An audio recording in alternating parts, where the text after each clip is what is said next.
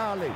Vamos nessa, grande a chance, abriu pela direita. É no gol, vai no gol, bateu, é no gol, é no gol, é no gol, gol!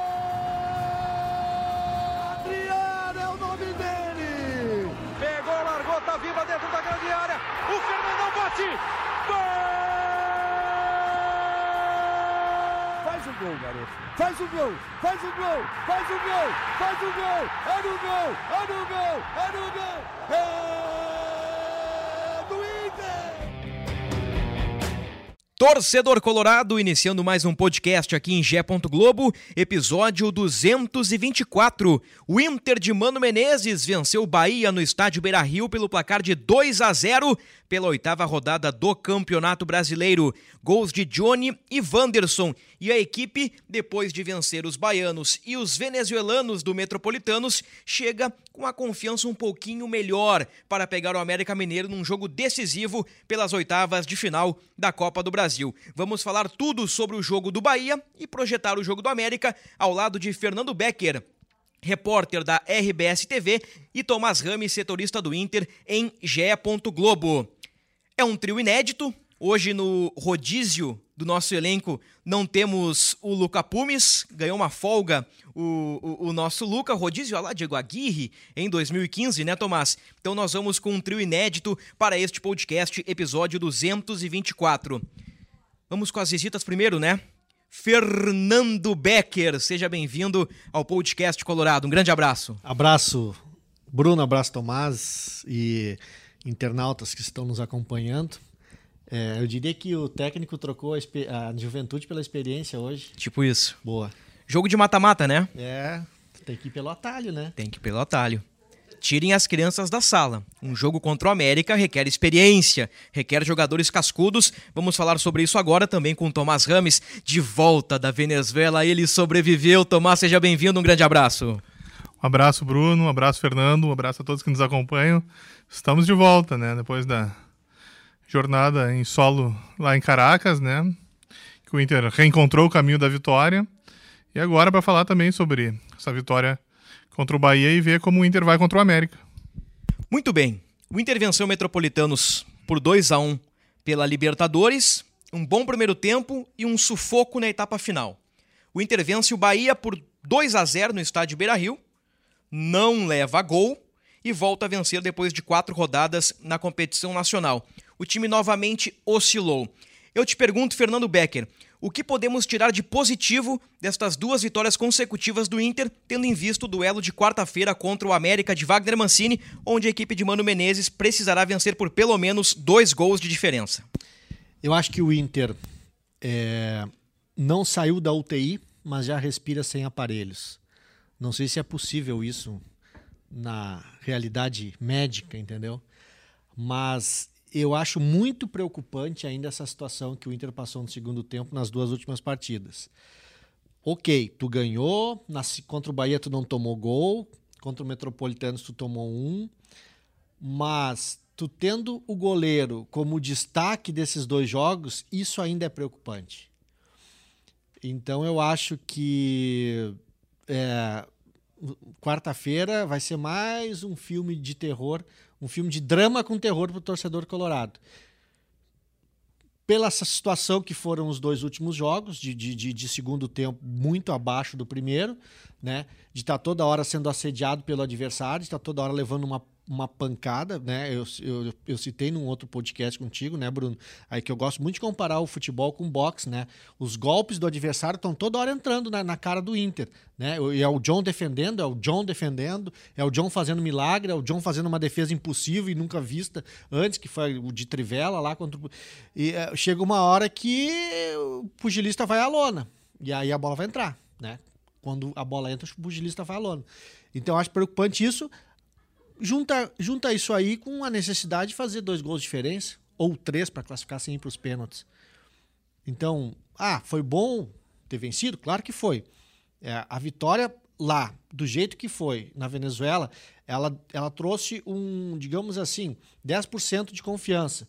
A vitória daqui, em Porto Alegre, também trouxe outro 10% de confiança. Vai, tu, tu vai enchendo o copo de novo, entendeu? E tem um fato assim que eu acho que, que, que a gente acompanha o futebol há bastante tempo. É, é, é, até o Mano citou numa coletiva: ah, é a fase. Às vezes a bola vai e não entra, né? Tu vai pro Grenal, tu chuta no travessão, a bola não entra quando tá 0 a 0 depois tu sofre um gol, o jogo vira. Ontem, quando o Inter tava num desespero para acabar logo a partida, o Johnny dá um chute, bate nas costas do zagueiro, pro Wanderson, ele faz 2 a 0 o gol do Alívio. Isso já é uma mostra que de repente a sorte está começando a virar, né? Que a fase ruim está passando. Mas ainda precisa de alguma, muita coisa. O lance do Tassiano também é um exemplo, né? Exatamente, bem lembrado. Eu tô na dúvida ainda se o Tassiano perde o gol por perder o gol, assim, por vacilo do Tassiano, ou se o desvio do John com a ponta do dedo tirou o Tassiano da jogada. Eu ainda Os tenho dois, essa né? dúvida. Mas entra no que o Fernando falou sobre um pouquinho de sorte, né? Eu acho que, eu acho que ele foi surpreendido. Eu acho que de repente ele esperava a defesa do John naquela bola ali. E aí a, ele, o John não deu aquele, aquele desvio, ela pode ter, ter atrapalhado ele um pouco. E, e, o inesperado né, da bola ter passado pelo John ter chegado nele surpreendeu o Tassiano. O John com certeza será um personagem desta edição. Falaremos mais sobre o goleiro do Inter, mas eu quero te ouvir agora, Tomás. Você acompanhou a vitória lá na Venezuela, acompanhou também. Uh, descansando, né? A vitória sobre o Bahia, a Venezuela em loco trabalhando. Tomás descansou no jogo contra o Bahia, um descanso merecido do nosso guerreiro que trouxe todas as informações sobre time, bastidores, situação da Venezuela, a informação também que repercutiu que, que o Grupo Colorado doou mil dólares para os funcionários do hotel na Venezuela. Enfim, o Tomás deu um show de, de, de reportagem, um show de, de, de, apuração lá na Venezuela, ele está de volta. E o que, que fica de bom, Tomás, destas duas vitórias consecutivas para o jogo contra o Coelho na quarta-feira?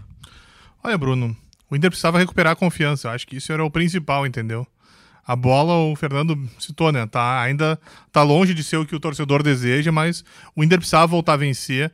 Não dava mais, o Inter estava com uma sequência muito complicada e tinha que, cortar aquela sequência.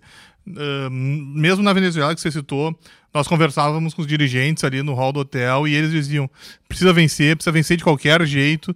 Uh, óbvio, precisa jogar bem, mas primeiro precisa vencer.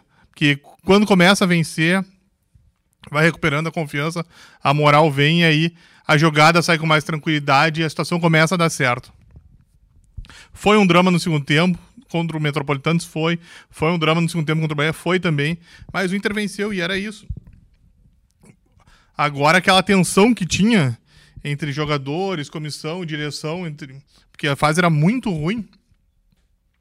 Não é que ela tenha dissipado, mas diminuiu, entendeu? Então, Agora o Inter tem, óbvio, o Inter tá com muitos problemas para montar o time, né? Nós vamos citar daqui a pouco, mas ao menos tem já uma confiança que, olha, de repente nós estamos encontrando um caminho e quem sabe não dá para conseguir essa virada que é tão importante para chegar nas quartas. A esperança, Bruno, né? É, eu acho, eu acho interessante o que o Tomás falou, e aí eu vou linkar uma, uma situação aí que a gente está vendo no futebol atual. E aí eu já não estou mais nem né, falando aqui do nosso meio aqui, principalmente do Inter, que é o nosso assunto. É, hoje em dia a gente escuta assim, ó, ah, vamos jogar um clássico, né? Vamos projetar um clássico. Não, clássico se ganha. Né? Campeonato, Copa do Brasil, Libertadores, é, é, tem que jogar assim, tem que dar tem que dar show, tem que dar. Não, não, não. Libertadores se ganha, é, Copa do Brasil se, se ganha, não interessa como. Quando eu quero acrescentar o seguinte em cima do que o Tomás falou, que ah, o Inter ganhou, que era o que precisava para tomar confiança. Quando se está em crise, né, tem que se ganhar. Não interessa como. Não interessa se passou sufoco, se jogou mal, se jogou só 10 minutos e aí fe fez dois gols e a partir dali conseguiu. O Inter fez o que tinha que fazer, que o Tomás disse. Ganhou, deu ponto. E como eu como eu disse antes, recuperou um pouquinho da confiança aqui, recuperou um pouquinho da confiança ali. Aí agora vem o jogo seguinte, a confiança já vai estar um pouco melhor, tu já vai querer arriscar um passe vertical, tu vai querer arriscar um lançamento, um chute de fora da área, né? Ontem, ontem por exemplo, o Johnny, se via que o Johnny estava com uma confiança melhor, né? O gol que ele fez é um gol de qualidade, porque uh, uh, ele, ele, ele dominou a bola ajeitando já para o chute, ele deu um chute cruzado, né? Uh, perto do goleiro, o goleiro podia ter pego aquela bola ali. É, e depois ele chutou, tentou de fora da área. Ele estava tão confiante que ele arriscou de fora da área, bateu no zagueiro e sobrou para o Wanderson. Então, né, aí a gente começa a ver um pouquinho, né? da, da confiança voltar em determinados movimentos táticos e, e em determinados uh, uh, gestos né, dos, dos jogadores em campo. O Inter, com a vitória sobre o Bahia, subiu para a 13 posição com 10 pontos. Como perder quatro consecutivas num campeonato de pontos corridos é complicado, né? O Inter ganhou do Bahia, somou três pontos, subiu na tabela.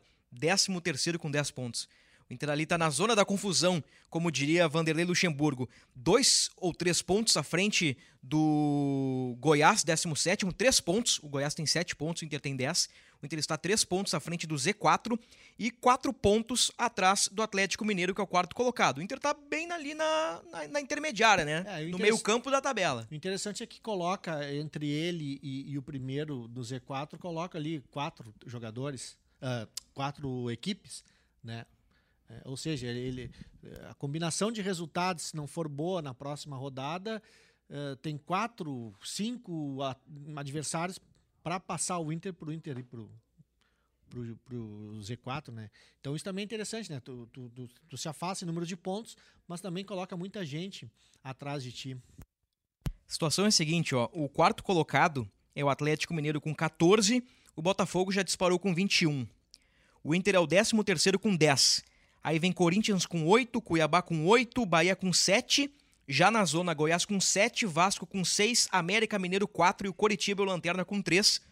O Coxa é a única equipe que ainda não venceu no Campeonato Brasileiro. Estas derrotas consecutivas elas são muito complicadas, né? Porque se o Inter vacilar contra o Santos, como tu dissesse, Fernando, já puxa de novo o Inter para baixo, né? Então o Inter precisa de um campeonato de recuperação. Não só uma vitória contra o Bahia, mas uma, duas, três vitórias seguidas, um pontinho fora de casa. O Inter precisa somar pontos nas próximas rodadas, em meio ao Campeonato Brasileiro, né?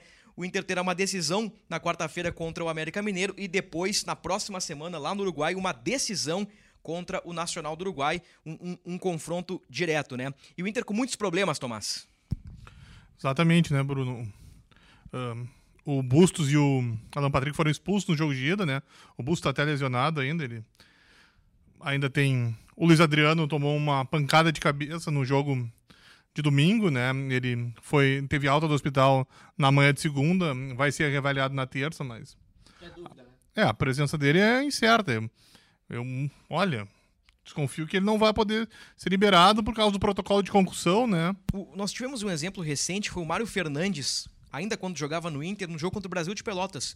Ele se machuca num sábado ou num domingo. Ah, e... Um choque com o Johnny. E na quarta-feira ele não pode, ele não pôde atuar por conta do protocolo de concussão. Então é provável que o Luiz Adriano seja mais um desfalque, né? Exatamente. Aí tem o mercado que tá fora. Maurício. Maurício. Né? Rômulo. É um Rômulo. Já Rômulo já jogou a Copa do Brasil pelo Atlético. O Gabriel Barros não chega a ser o desfalque, mas é uma peça menos. Exatamente. Alternativa As menos. alternativas vão, vão sumindo. Tem o Vitão, que é dúvida também, né? Essa o Vitão ainda. Não, o Vitão, ele, no treino de segunda, ele trabalhou com esse pessoal que ainda tá fora. Ele trabalhou com o Mercado, o Arangues, o Gabriel e o Bustos, né? Ou seja, ele ainda não treinou com. Não tava ali com um grupo, né? Só tem o treino de terça, ou seja. É. Talvez o Vitão até fique no banco, porque o que vai acontecer? Como o Romulo tá fora, o Igor vai ter que jogar na lateral direita. E aí o Inter só teria como zagueiro o Felipe, que é canhoto, ou seja, precisa, caso aconteça alguma coisa com o Moledo na partida, precisaria ter alguém pela direita para jogar ali, né? É. Além do Igor Gomes e do Felipe, a dupla de zaga titular, Moledo e Nico Hernandes. Aliás, o Nico Hernandes demorou quase 80 dias para estrear e eu tô gostando do Nico Hernandes. Parece um jogador seguro.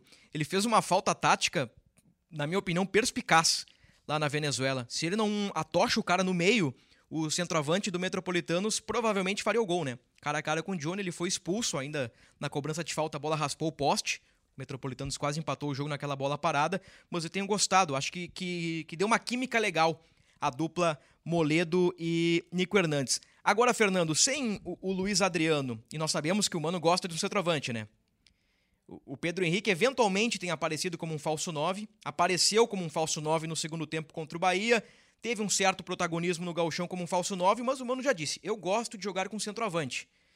Ele não tem o Luiz Adriano. E aí, o alemão não, não foi bem, né? Pra, pra pegar leve com o alemão, né? Ele não foi bem contra o Bahia. Como é que fica esse dilema para montar o time? Dá mais uma chance pro alemão, dá um voto de confiança no cara, que é um cara super carismático, né? O torcedor gosta do alemão, mas tropeçou na bola contra o Bahia, né? Ou, ou arrisca um, um PH de 9, Fernando? Ou o Luca, né? Ou Será Luca. que não é a hora do Luca? Nós falamos na abertura, né? Copa do Brasil é, é- é jogo para jogador cascudo. É, pois é, mas assim, é, é, pois é, o alemão, o alemão não, ele não consegue assim é, é, empolgar o torcedor de uma maneira nessa temporada, né? Na temporada passada ele empolgou bastante os colorados, mas essa temporada ele está devendo. E diante de uma situação complicada como esse jogo contra o América, e, e tu precisa do cara bem. O alemão hoje, pelo que ele fez contra o Bahia, a, a- confiança dele, é, a gente fala em confiança, não tá boa, né? Do jeito que ele saiu no primeiro tempo, né? Te- Foi vaiado, enfim, aquele lance todo. Ah, agora, se tu. O Mano precisa fazer gol, né? Numa dessas ele abre os dois pela, pela, os dois velozes ali nas pontas e ele vai arriscar jogar com o centroavante. É o alemão ou o Luca. Eu ia por aí. É, a gente se pergunta, mas será que o Luca está pronto para entrar e assumir uma responsabilidade assim? Não sei, só colocando para jogar para a gente ver se ele está pronto ou não. A gente já viu que entrando durante os jogos, ele tem dado resultado, né? Ele tem dado assistência, ele tem eh, se entregado bastante, é um jogador voluntarioso. Tem né? sido um talismã na Libertadores. Exatamente. Agora a gente nunca viu o Luca jogando desde o início, com todos os titulares, enfim. Mas o problema é que é, é, a- o, o contexto da partida é, não é tão favorável assim para lançar um, né, um, um garoto numa, numa fogueira dessa, que é uma fogueira, esse jogo contra o América. Nós conhecemos bem o Mano Menezes, né? Dificilmente o Mano vai colocar o garoto, né? Dificilmente o Mano vai Ahn, colocar o garoto. E o Mano, ele não desiste de um jogador tão fácil, né? Ele acredita no cara, ele dá muitas chances. Vamos lá, quantas chances ele deu pro Kehler, pro Kehler se redimir, né? Ano passado com o Daniel, quantas ele colocou, né? Ah, O próprio Luiz, ele tá apostando no Luiz Adriano, né? O Luiz Adriano foi bem contra a Venezuela, mas quantas vezes o Luiz Adriano não conseguiu render, mas o Mano continuou abraçando para ver até a atuação que ele teve na Venezuela, até o gol que ele fez na Venezuela, e por isso que eu acho que ele não vai desistir do alemão, né? Que já mostrou para ele, pode, de repente, consegue fazer um gol, porque vamos combinar, quarta-feira é um jogo diferente. Ah, como o Inter tá perdendo de 2 a 0 e o estádio é provável que esteja cheio, a expectativa de 40 mil pessoas, a torcida vai jogar junto, ou seja, até mesmo aquele ranço, a vaia que tem num outro um, no jogo normal, vai ser dissipado quarta-feira. Então, vai ser aquele abafa da torcida tentando empurrar o time e de repente a atmosfera facilita até pro alemão se reencontrar. O, É, Fernando. até essa, essa questão de, do Mano apostar e, e, e- e dar chance para esses jogadores que o Tomás falou, é, tem tudo a ver, por exemplo, com o Luiz Adriano. Né? O Luiz Adriano ficou no banco no domingo contra o Bahia, justamente para ele descansar do jogo e da viagem lá na Venezuela, né? Descansa ali contra o Bahia, joga um pouco como ele entrou, para estar bem na quarta-feira, porque era o Luiz Adriano que ia começar o jogo na quarta-feira. Então essa é a aposta do Mano no Luiz Adriano nesse momento. E vai, eu, eu, fecho com o Tomás. Vai apostar no alemão desde o início da partida contra o América. O Mano vai encostar no Luiz Adriano, o- no alemão, vai tentar dar confiança pro cara, vai passar confiança, enfim, isso vai acontecer. É, o Luiz Adriano já tem seus 36 anos, né? Então tem 9 horas de ida, mais 9 horas de volta, 18 horas de viagem num curto período, quase 90 minutos. Cara é experiente tudo mais. Então, a- acho que é essa a leitura, né? O Mano preservou, o Luiz Adriano preservou no sentido de, de poupar ah, fisicamente, né? Poupar o desgaste do. do ah, administrar o desgaste do Luiz Adriano, colocou o alemão aí. Exatamente, O Luiz é. Adriano sofreu uma infelicidade, Hoje em né? dia, os departamentos de fisiologia, eles têm todo um controle de carga de treino, controle de volume de treino, enfim. Então, ah, se fala muito, quando, quando um jogador atua ali por 30 minutos, 40 minutos, um pouquinho mais de uma partida de futebol, é o equivalente a um dia de treino. Então, o Luiz Adriano entrou no segundo tempo, ele ia fazer uma sessão de treino ali contra o Bahia, de, em termos de intensidade e de volume. Então, ele, ele não é que ele descansou, né? Ele, ele ia treinar jogando. É por isso no pós-jogo que. Geralmente o repórter de rádio que fala, né? Os titulares que jogaram mais de tantos minutos ficaram na academia para o regenerativo. Já os reservas que atuaram menos de 45 vieram para o campo e fizeram tal e tal coisa. Exatamente. É, bem coisa de rádio isso, né? Essa, É, essa informação. E é exatamente. Então, esses reservas que entraram e jogaram pouco tempo, eles praticamente, o, o- o- período que eles jogaram foi uma espécie de treino, então eles já podem treinar no outro dia. Ô Tomás, como é que nós podemos desenhar aí o time do Inter para quarta-feira, tendo em vista as poucas opções que o Mano tem, né? John, Igor Gomes, Moledo, Nico e o René. O Renan, o René até voltou no domingo, né? No segundo tempo. Praticamente uma linha de quatro defensores. né? Exatamente. Aí o Campanharo, o Johnny e o Depena. PH, o Pedro Henrique, né? O Alemão e o Wanderson. Um 4-3-3 pra cima deles. Precisa ganhar, né? Precisa fazer dois pra ir pros pênaltis. Dois pra ir pros pênaltis. Agora, sem Alan Patrick, vai ser difícil, né? Vai ser difícil. Acho o Alan ela- Patrick ele tem nove gols e três assistências. Até antes do jogo do Bahia, nós fizemos matéria no G. Globo. O Alan Patrick era responsável diretamente por 31,6% dos gols do Inter no ano. É bastante coisa, é quase um terço. Então, assim, é... e, e sempre nesse podcast nós destacamos, né? Ah, o Inter vive uma instabilidade, o Inter não empolga, o Inter não engrena, mas Alan Patrick é uma ilha. O Alan Patrick sempre manteve uma regularidade do razoável pro bom e às vezes muito bom na temporada. E o Inter não tem esse cara pro jogo, talvez o mais importante do ano até então. Sem dúvida. E você agora citou, né? Mas aí que tá. Aí eu acho ainda mais importante o Wanderson, né? Porque eu, eu, eu entendo que o Wanderson não tá repetindo a temporada passada. Só que mesmo assim, os números do Wanderson são bons, né? Ele fez o gol contra o Bahia, só que ele segue como o garçom do Inter disparado, né? Ele tem três gols e oito assistências, ou seja, ainda mais no momento que ele não vai ter o Alan Patrick nem o Maurício, o passe de qualidade do Wanderson vai ser fundamental para encontrar um companheiro, seja o PH, seja o alemão, ou o Depena, ou o Johnny que vem de trás, para tentar descontar essa vantagem do América. Por isso que eh, em determinados momentos eh, da temporada o Wanderson está na frente do Pedro Henrique, porque o acabamento do Wanderson é melhor que o do Pedro Henrique. E aí se explica nisso que o Tomás falou, da, da- da assisten- das assistências que o, que o Wanderson tem. E, e eu acho que, bom, o Alan Patrick não tem reserva, né? No, no grupo do Inter não tem um reserva. E nessa escalação que o Tomás deu, o Depena é o jogador que mais se aproxima do jeito de jogar do, do Alan Patrick. né? E não tem o que fazer. É o Depena ali na- e os dois abertos na- nas extremas, na- nas pontas e o, e o alemão na frente. Tava pensando aqui nas características, né? Pensando em características no elenco do Inter.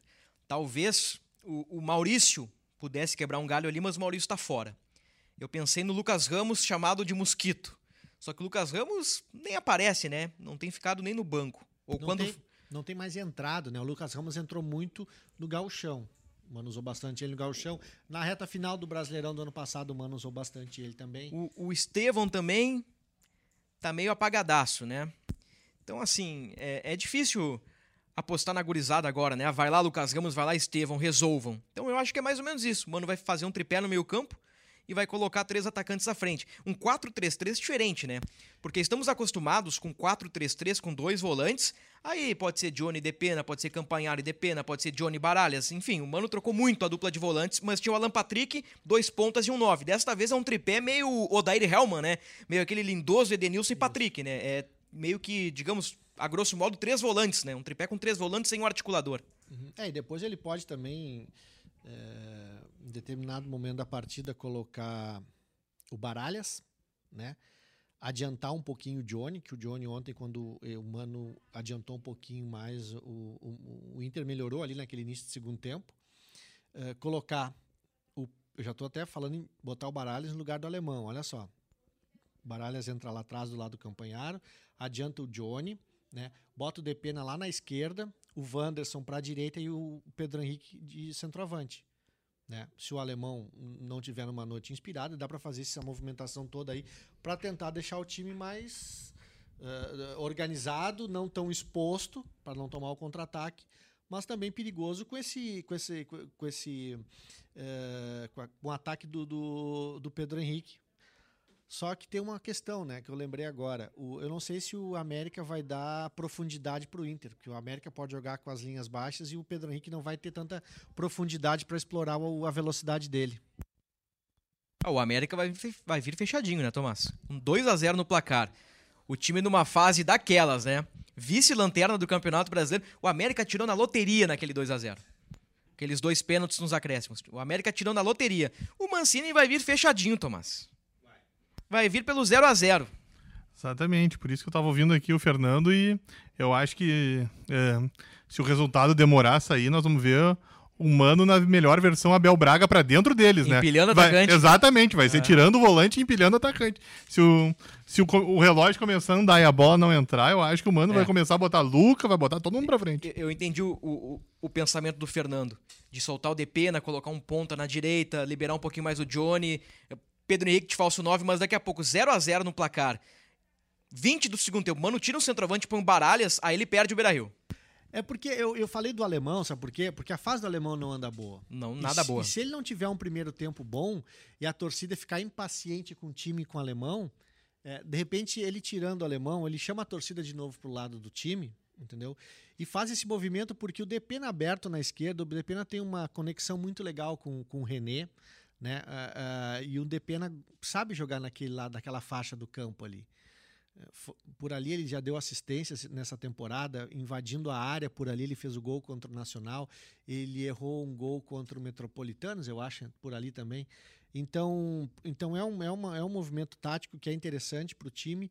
E tu coloca de novo o Pedro Henrique como centroavante, né? Só que a questão do Pedro Henrique como centroavante tem que saber analisar também a situação do jogo naquele momento. Se o Inter vai ter profundidade para o Pedro Henrique. Porque a gente sabe que o Pedro Henrique é jogador de velocidade. E se o, o América jogar com as linhas baixas, de repente não tem aquele espaço para o Pedro Henrique atacar. Tava pensando aqui, esses tempos. Não lembro qual foi o jogo, mas teve um jogo que, que o Pedro Henrique estava cotado para começar de falso 9, aí foi o Luiz Adriano. E me passaram a seguinte informação: Mano treinou Pedro Henrique como um ala pela direita numa variação tática pro 3-5-2. Aí a variação tática era o Pedro Henrique na ala direita e o Wanderson colando no centroavante com o Taolara bem espetado. Será que por um acaso daqui a pouco não pode ser Moledo, Nico e René? Aí um, um Wanderson e mais um na frente, PH numa ala, Tauan na outra. Sei. Tá muito óbvia essa escalação do Inter, né? Daqui a pouco o Mano treina uma variação para tentar surpreender o Mancini, coloca dois zagueiros mais René, que foi uma das, uma das variações trabalhadas pelo, pelo Mano. Enfim, o, Mano não tem muito repertório, né? Como nós dissemos. O, o, o Vitão tá praticamente fora, né? O- é dúvida, né? Mas se, se ficar à disposição é para ficar no banco. O Maurício tá fora, o Mercado tá fora, o Luiz Adriano provavelmente fora, o Alan Patrick tá fora, Bustos, Rômulo, Gabriel Barros. Essa turma toda tá fora. Agora, outro, outro fator que, que pode ser determinante neste jogo é o Beira-Rio, né? É, é o fator casa. Porque assim, vocês ah, são bem mais experientes do que eu. Nos chamou de velho, Fernando. O, o Fernando um pouco mais que o Tomás, o Tomás um pouco mais do que eu. E, e nós sabemos muito bem que um jogo de Copa do Brasil não tem nada a ver com um jogo de oitava rodada de Campeonato Brasileiro, né? A atmosfera é outra, o jogo é totalmente diferente. Então, daqui a pouco, naquele upa-upa, Tomás, tipo assim, ó, vários desfalques. O alemão tá em uma fase, daqui a pouco uma bola vem na área, que o alemão faz uma jogada mágica, a bola bate na canela do alemão e entra o Beira-Rio, vem abaixo, Inter faz 2 a 0 Cara, já vi muita coisa acontecer num- numa competição de mata-mata. E e isso que transforma a competição de mata-mata tão especial. Pode ser, né? Sem dúvida, Bruno, é isso. É, você bem citou, é, o ambiente vai mudar, né? Hoje tem ranço com alguns jogadores no Beira-Rio, isso é óbvio, mas você bem citou, mata-mata é diferente, a torcida tá empolgada, vai jogar junto, não vai ter esse ranço, óbvio. Se o resultado não vier, depois do jogo provavelmente vai ter alguma manifestação para demonstrar um incômodo, mas, mas nos 90 minutos a torcida vai, vai empurrar o time, vai tentar jogar o time lá para dentro da área do América para sair o gol de qualquer jeito. E de repente, vai que o Inter faz um gol cedo. Aí a atmosfera que já tá positiva fica um caldeirão Beira-Rio. E aí eu quero ver o América segurar, né? O Mano não quer mais utilizar a expressão virada de chave, porque, segundo o próprio treinador, não deu muito certo da última vez, né? O Inter tentou virar a chave, a chave quebrou, né? E, e enguiçou o motor. Mas pode ser o jogo da, da retomada, né? O Inter é 13 no Campeonato Brasileiro, hoje lidera o, o grupo B da Libertadores, mas um tropeço lá em Montevidéu pode mudar tudo. O Inter pode chegar na última rodada na terceira posição e precisando vencer o Independiente Medellín. Então, eh, a depender do resultado do- do Nacional, o Inter pode chegar numa situação confortável ou não para a última rodada. E na Copa do Brasil tá com 0 a 2 contra, né? E, e já no Gauchão não chegou nem à final. Então o Inter se complicou muito, né? Então daqui a pouco, se passa do América, como fez contra o Colo-Colo no ano passado, que foi aquela epopeia, né? Que não adiantou de nada porque o Inter caiu pro meu lugar depois. Mas enfim, né? Pode dar a guinada, né? Pode dar aquele ânimo que, que o time tá precisando. Agora, quero aproveitar a presença do Fernando aqui, porque a gente falou muito, Fernando, justamente sobre isso, né? O Inter se colocou numa situação muito difícil nas competições e o Inter se colocou numa crise, né? Eh, o Tomás já opinou, o Luca Pumes, que hoje descansa no nosso rodízio, já opinou, eu já dei também minha opinião várias vezes. Eu queria te ouvir um pouquinho, uma, uma pessoa que, que, que ainda não opinou nesse podcast, por que tu achas que o Inter se colocou numa situação tão difícil, sendo que eu, eu faço a figura, o Inter tinha faca e o queijo na mão para ter um grande 2023, se não de títulos, para pelo menos disputar títulos. Por que tu achas que isso não aconteceu até agora? Bom, é, graças a Deus eu consigo acompanhar o Inter desde o início da temporada, né? Então eu, eu me sinto assim bem capacitado para falar sobre isso aí. Eu já fiz várias análises, inclusive a gente já fez análise aqui na redação e já, e já, me, já me apropriei de uma opinião do Tomás e dei razão para ele, de uma, de, uma, de uma opinião dele aí. Né? E, e eu acho o seguinte: uma série de fatores que levaram o Inter a essa crise. É, primeiro, o, o, o clube começou numa, numa esperança de título muito grande, né? Por ter terminado a temporada passada bem, é, por ter começado essa temporada com um time titular formado, porém com um grupo menos qualificado do que do ano passado. Né? Esse foi um dos problemas já. Um grupo menos qualificado do que do ano passado.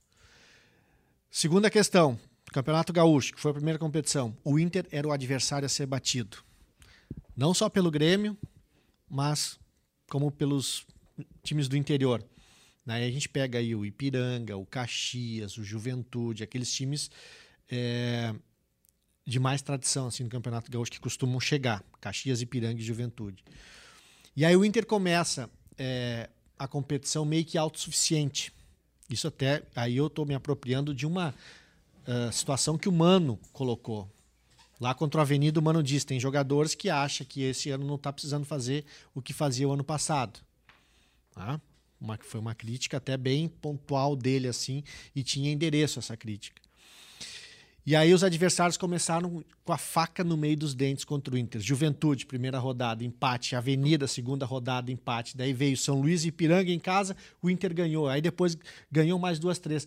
Aí veio o Grenal, né? Primeiro grande teste, a primeira grande paulada.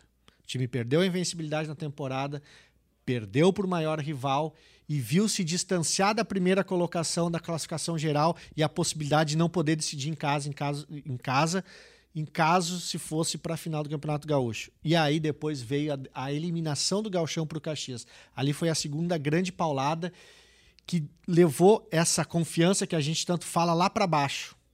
Mas em meio a isso, o time já estava na. Né, veio a Libertadores, mal ou bem o Inter conseguiu resultados bons. Tanto é que hoje o Inter é, está invicto na Libertadores.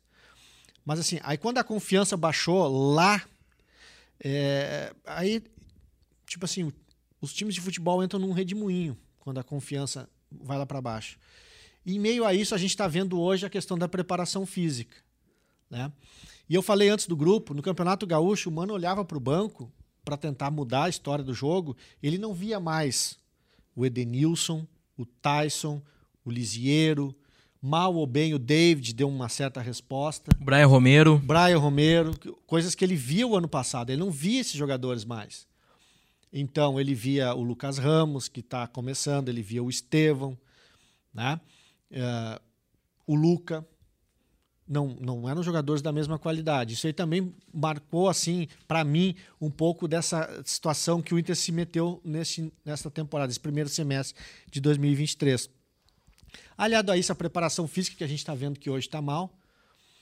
E a confiança dos jogadores e a qualidade também do grupo. De repente o Inter achava que tinha um grupo bom, mas se viu que não era tudo isso. Né? Que talvez, talvez tinha, uns, tinha 11 titulares, os do ano passado.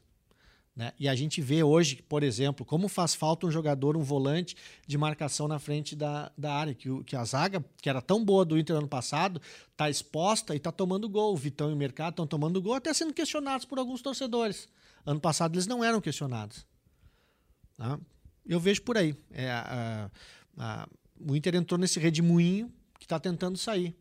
Né? E como a gente falou aqui antes, tem que vencer, como venceu na Venezuela, venceu o Bahia de qualquer jeito. Né? O Inter ainda, por exemplo, a vitória contra o Bahia, ela foi uma vitória quando segundo tempo, quando o Inter não tinha a bola. Às vezes tu controla o jogo, tu controla o adversário sem a bola. Só que tu controla de uma maneira que tu não deixa o adversário concluir, tu não deixa o adversário entrar na tua área. O adversário fica ali rondando, mas ele não tem uh, muita eficiência. Agora, o, ba o Bahia não. O Bahia fez o John o melhor jogador do Inter no segundo tempo. Então não foi um controle de jogo sem a bola. O Inter não conseguiu controlar direito o Bahia. Só faltou o gol pro Bahia ali. Então a minha análise é essa: a questão física, a questão, a questão de qualidade do grupo, a questão da autoconfiança de ficar se achando entendeu? Ah, fomos vice-campeões ano passado, agora a gente vamos jogar assim que, bom, o Galchão a gente tira de letra. E não foi assim. E outra questão que eu faço assim, ó, ano passado o Inter uh, fez uma reformulação no grupo. O Inter era um time que tinha que provar alguma coisa. Era um grupo que tinha que provar alguma coisa. Era um grupo que tinha que jogar, que tinha que correr, tinha que lutar, corda esticada. E aí conseguiu chegar onde chegou. Aí esse ano era um grupo que tinha tido uma bela campanha no segundo semestre, vice-campeão brasileiro. Já não era mais o time que tinha, um time que tinha que mostrar, mas pela qualidade dos jogadores ainda tinha que continuar mostrando e continuar com a corda esticada. E aí deu no que deu. Já o Grêmio era esse ano era o time que tinha que mostrar que era grupo novo, jogadores novos, é, 14 é, contratações. Então o Grêmio jogou o Galchão e está jogando como o Inter jogou ano passado corda esticada, tem que mostrar, tem que, tem que provar que, que, é um, que é um grupo qualificadíssimo, é um grupo bom e é um time bom. Muito boa análise, Fernando. Muito boa análise. Essa questão do grupo, para mim, ela, ela é crucial, ela é chave. Toda ação, na verdade, né? Preparação física, mais, assim, confiança, autossuficiência, eu vou mas... dizer mais, o Tomás que acompanha o dia a dia do, do Inter e, sabe até de informações de bastidores sobre a situação financeira do Inter, é, é, é, a situação financeira não é boa, por isso que o grupo, em vez de qualificar, se desqualificou. Eu, modéstia à parte, eu entendo a situação do Inter. Eu entendo que não tem dinheiro para contratar. Vamos usar um exemplo aqui, né? O Cavani foi lá e contratou o Luiz, o, o Luiz Adriano. Tá? Por exemplo, não conseguiu tirar o Cuejar, né? trouxe o Campanharo. Então eu entendo isso pela situação financeira. É, é, é, é, difícil, é difícil o torcedor entender, porque o torcedor quer jogador bom, quer, quer, quer ganhar sempre, ganhar sempre. Mas chega uma hora que tu tem que trabalhar com a razão e não com a emoção. Se tu vai com emoção, tu contrata esses jogadores bons aí que o Inter projetou lá no início do ano e acabou trazendo jogadores com um nível um pouquinho mais inferior. Muito bem. Algo a acrescentar, Tomás? Acho que não, né? Acho que a análise do, do Fernando foi, foi muito boa. Uh, o fato novo da semana aí, né? Fora de campo, pós permanência de Mano e, e, demissões de William Thomas e Sandro Orlandelli, a contratação de Magrão, né? Nós, depois do Grenal, é, é, é aquilo que, que, que, dói um pouquinho, né? Nós tínhamos o nome do Magrão, estávamos apurando, mas não conseguimos colocar na prática, no papel, no site, e, e o Inter anunciou Magrão. Nós tínhamos o nome do Magrão desde o clássico Grenal, que o presidente Alessandro Barcelos queria uma figura lá, Paulo César Tinga. Uh, nos tempos do Cruzeiro. Uh, outros exemplos foram utilizados aí no futebol brasileiro, Fred no Fluminense, teve outros jogadores aí que, que foram usados como exemplo, e o, e o Magrão aí vai atuar num, num, elo aí entre direção e vestiário, com perfil sanguíneo, ele é, ele é campeão pelo Inter e fez parte de uma meia cancha histórica, né? Edinho, Magrão, Guinhazu, D'Alessandro e coloca nessa turma ainda Alex e Nilmar. Para muitos, o melhor Inter do século XXI. Melhor que o de 2006 para muitos. Não concorda, Tomás? Acho que 2006 é melhor que o de 2008. Acho melhor e acho os dois melhores, né? Tanto da Libertadores quanto do Mundial. Acho que o time de 2008 era muito bom, mas os dois de 2006 eram bem melhores. O que, que tu acha, Fernando? Não, eu, eu concordo também. E esse time de 2008, ele, além de raça, ele tinha técnica, né? E era treinado por Adenor Bach. É, né? tinha Nilmar, tinha Alex e, e, e, o Magrão ali. Eu me dou, me dou bem com o Magrão depois que ele. Que ele ele sabe? deixou claro na coletiva de apresentação, né? eu sabia que o Tomás ia vir com alguma coisinha.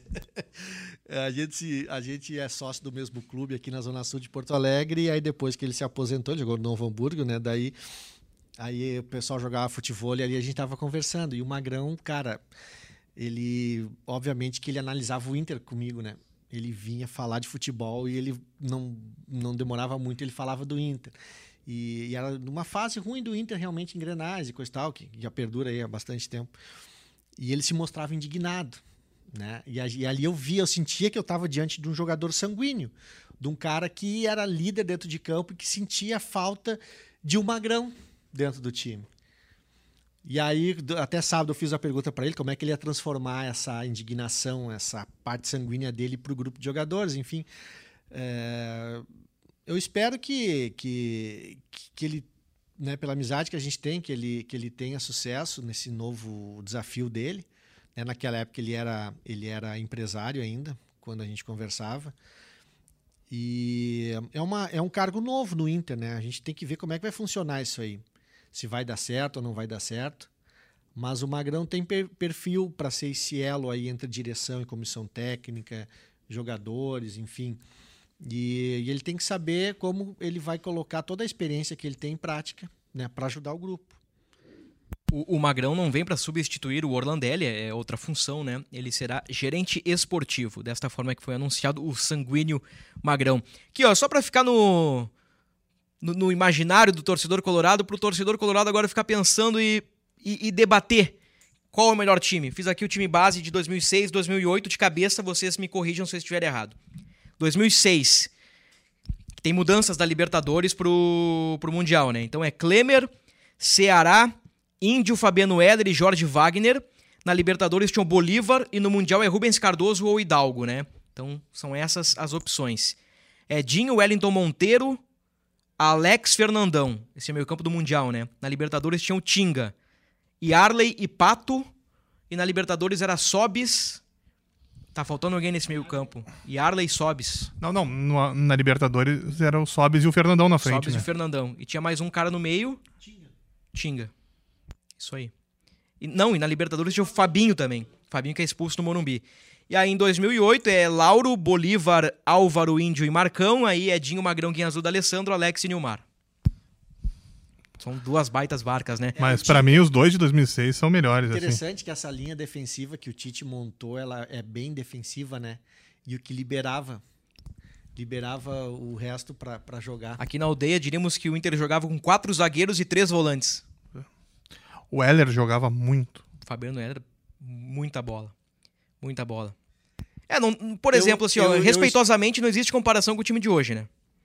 Respeitosamente não existe nenhuma comparação. Eu estive na final da, da Copa Sul-Americana, lá na Argentina, quando o Guinha Azul foi expulso no primeiro tempo. Acho que foi no primeiro tempo. Foi né? no primeiro tempo. Ele ganhou gol de pênalti do Alex. Exatamente. Ele bate duas vezes o pênalti. E, e ali eu vi a execução de, um, de duas linhas de quatro, eh, quase à perfeição. Eu até comentei com o Tite depois de, uma, de um tempo que aí o, o Tite fez duas linhas de quatro para se defender e o Inter se defendeu muito bem ali, quanto estudiantes. E, e, e, aquela execução ali daquela proposta foi muito interessante. A gente falou desses dois times, né? E não citamos o Inter de 2010. Parece que o de 2010 é. corre por fora, né? Contra esses dois aqui. É, era um time ele, bom, mas os de 2006 e 2008 né? são melhores que o de 2010. Então tá, senhores. Tomás Rames, Fernando Becker. Palpite, né? É, tem que ver agora, né? Porque... Eu começo então, porque eu sempre, sempre coloco meu palpite pro fim, o Tomás sempre rouba meu palpite, depois eu acerto e ele vem querer com vem de papinho furado pra cima de mim. 2 a 0 Inter, dois gols do alemão e o Inter ganha 9 a 8 nos pênaltis. John brilha. 2 a 0 e 9 a 8 nos pênaltis. Eu... e aí, Fernando? 3 a 1 pro Inter. Ai, ai, ai. E eu acho para consolidar a titularidade do John, acho que ele, ele vai. Ele pode brilhar nos pênaltis. Quanto nos pênaltis? Não, não, aí, aí tu quer demais, né? Tá louco. Ah, o palpite completo. Não, não, não. Chuta um placar aí. Vai que tu acerte e depois te consagra. 5 a 4. Fechou. Tomás, o otimista Tomás. Otimista entre aspas, né? Porque o Tomás aposta contra o Inter desde o início do ano. Agora, só um pouquinho, Tomás, antes de falar assim, o, o John, o John é, um, é um bom tema para debate, né? Tomás teve lá na Venezuela, né, né? Chegou a acompanhar alguma. Só pra gente. Já que a gente boa, boa. Já que a gente destacou o John aí no, no na, na, nos pênaltis, né, Tomás? O que, que, que, tu, tu achou lá? O que, que tu viu lá, assim, de, de bastidor, alguma coisa? Não, um, John. Most... principalmente depois do jogo, né? que Ele fez a defesa de letra, né? Eu até cheguei para ele e perguntei como é que tinha sido, né? E aí ele me explicou o movimento, né? Que uh, ele tentou ir com o pé. Com... Não. Ele vai com o pé direito. Ele vai com o esquerdo, com o pé esquerdo. Isso, só que daí, como a bola vai no contrapé, ele, ele vai com o pé direito. E daí depois chega o mano e diz: Olha, eu já vi muita coisa no futebol, mas defesa de letra foi a primeira vez. Isso mostrava também a confiança e a alegria que eles estavam ali, né, no momento. Ou seja, como foi importante aquele momento ali. E o John salvou o Inter, né, porque aquela vitória era fundamental. E consolidou, né, principalmente pro jogo do Bahia, mostrou que tá merecendo esse lugar no time agora para ter essa sequência, né? Imagina agora se ele consegue pegar um, dois pênaltis e coloca o Inter nas quartas de final, onde é que ele a confiança do time e a dele vão parar onde? No último podcast, Luca Pumes e eu dissemos: abemos goleiro. Porque fazia tempo que um goleiro do Inter não fazia uma defesa fora da curva. Aqui na redação, acompanhando o jogo, e tem aquele delezinho do, da, da, da, transmissão, né, dos jogos do Inter na Libertadores, às vezes o rádio tá à frente, daí eu, aí eu tava ouvindo o jogo na Gaúcha e o Debona, ele começa, ele se rasga assim, John, John, John, John! E eu fiquei, cara, tá, e o lance não tinha vindo ainda, né? Eu fiquei, é, pode ser um exagero do narrador de rádio, né? E quando eu vejo a defesa ao vivo, coloco as duas mãos na cabeça e falo, meu Deus, que defesa é essa? Eu tava no campo de ataque do Inter, né? Então eu vi de longe, mas eu olhei assim, ah, foi de letra? Mas como eu tava longe, eu não tinha certeza, né? Então eu esperei o fim do jogo pra é. perguntar, pra, pra ter certeza com ele se tinha sido. Cara, foi uma defesa fora da curva do John. O Luca Pumes, talvez de forma exagerada, ou talvez não, né? Comparou a defesa do John com a do Marcelo Groy em 2017 no chute do Ariel. Ele falou isso aí? Falou isso aí no último podcast. Eu lembrei agora disso aí. Eu só, Lembrou eu, mesmo? Sim, eu não, eu não, ia falar aqui porque o podcast é sobre o Inter. Né? Não, isso foi um Colorado dizendo. Pois é, se o Luca Pumes falou, Luca Pumes falou, então, uh, uh, eu, então fala que eu também achei isso aí. E eu estava lá na, na, no Equador. Eu também estava. E estava atrás do gol. que, do gol defendido pelo Groy. Aquela fantástica defesa. Eu tive uma. É, de um, é de um grau de dificuldade, as duas, né? E, e de reflexo e de rapidez de raciocínio, como o Tomás falou ele viu e aí um, um recurso já tinha ido para o espaço ele lembrou do outro que foi puxar a perna direita ou esquerda por baixo para def defender de letra. E o Groy ali também foi naquela, naquela fração de segundos ele colocou a mão na frente. Do... É. Foi realmente uma. A, a, a, vou agora, quero ouvir a, como é que é a projeção do Tomás. Nada? E aí? Palpite, né? Hum. 1x0 pro Inter. Não, mas espera aí um pouquinho, tia.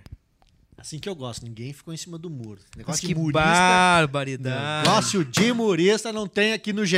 Globo. Não tem. Não tem. Não tem. Tem uma muro. mesa, mas ninguém fica em cima da mesa. Tomás, gostei. Tá bom. Gostei. Tá bom, não. Tomás é um cara de personalidade. Exatamente. Pode criticar, pode gostar, pode. pode, odiar, mas o Tomás tem personalidade. Gostei. E, e, geralmente o Tomás tem acertado os palpites, porque ele geralmente aposta contra o Inter. Então ele tava levando todas sozinho, né? Tava ganhando todas sozinho. Brincadeiras à parte, Tomás. Valeu a parceria aí no podcast. Até quinta, né? Exatamente. Não, mas eu não, eu não torço pela tese, né, Bruno? Eu Vamos ver se o Inter consegue surpreender. Quem sabe o Inter não faz três, faz quatro, como fez contra o Colo-Colo, né? É, mas não precisa tomar um a zero é, aí vai ficar mais dramática a situação, mas é. quando vê o, o, time engrena, mesmo sem o Alan Patrick, consegue. A torcida empurra o time pra frente e, e sai um monte de gols, a torcida vai ficar enlouquecida, todo mundo vai ficar feliz.